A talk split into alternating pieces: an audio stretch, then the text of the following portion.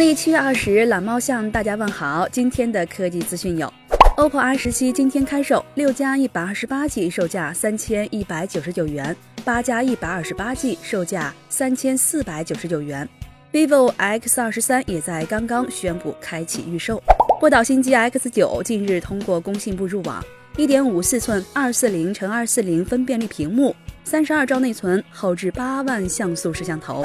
工信部今天流出魅族十六 X 入网照，搭载骁龙七幺零加屏下指纹，前后摄像头与魅族十六同款，标配双扬声器，电池容量比魅族十六稍大。三星推出旗下首款 8K QLED 电视，型号为 Q900 和 Q900FN，配备 8K 分辨率加 AL 特性，四千尼特峰值亮度，支持 HDR 十加。Q900 将于今年十月份上市，有六十五寸、七十五寸、八十五寸三个版本。外媒刚刚报道，疑似红米 Note 六系列获得认证。此前，罗兰昆特透露。三加三十二 G 版的红米 Note 六 Pro 售价约合人民币一千五百九十八元。Realme 二近日在印度发布骁龙四五零加六点二寸刘海屏，前置八百万，后置一千三百万加两百万像素双摄。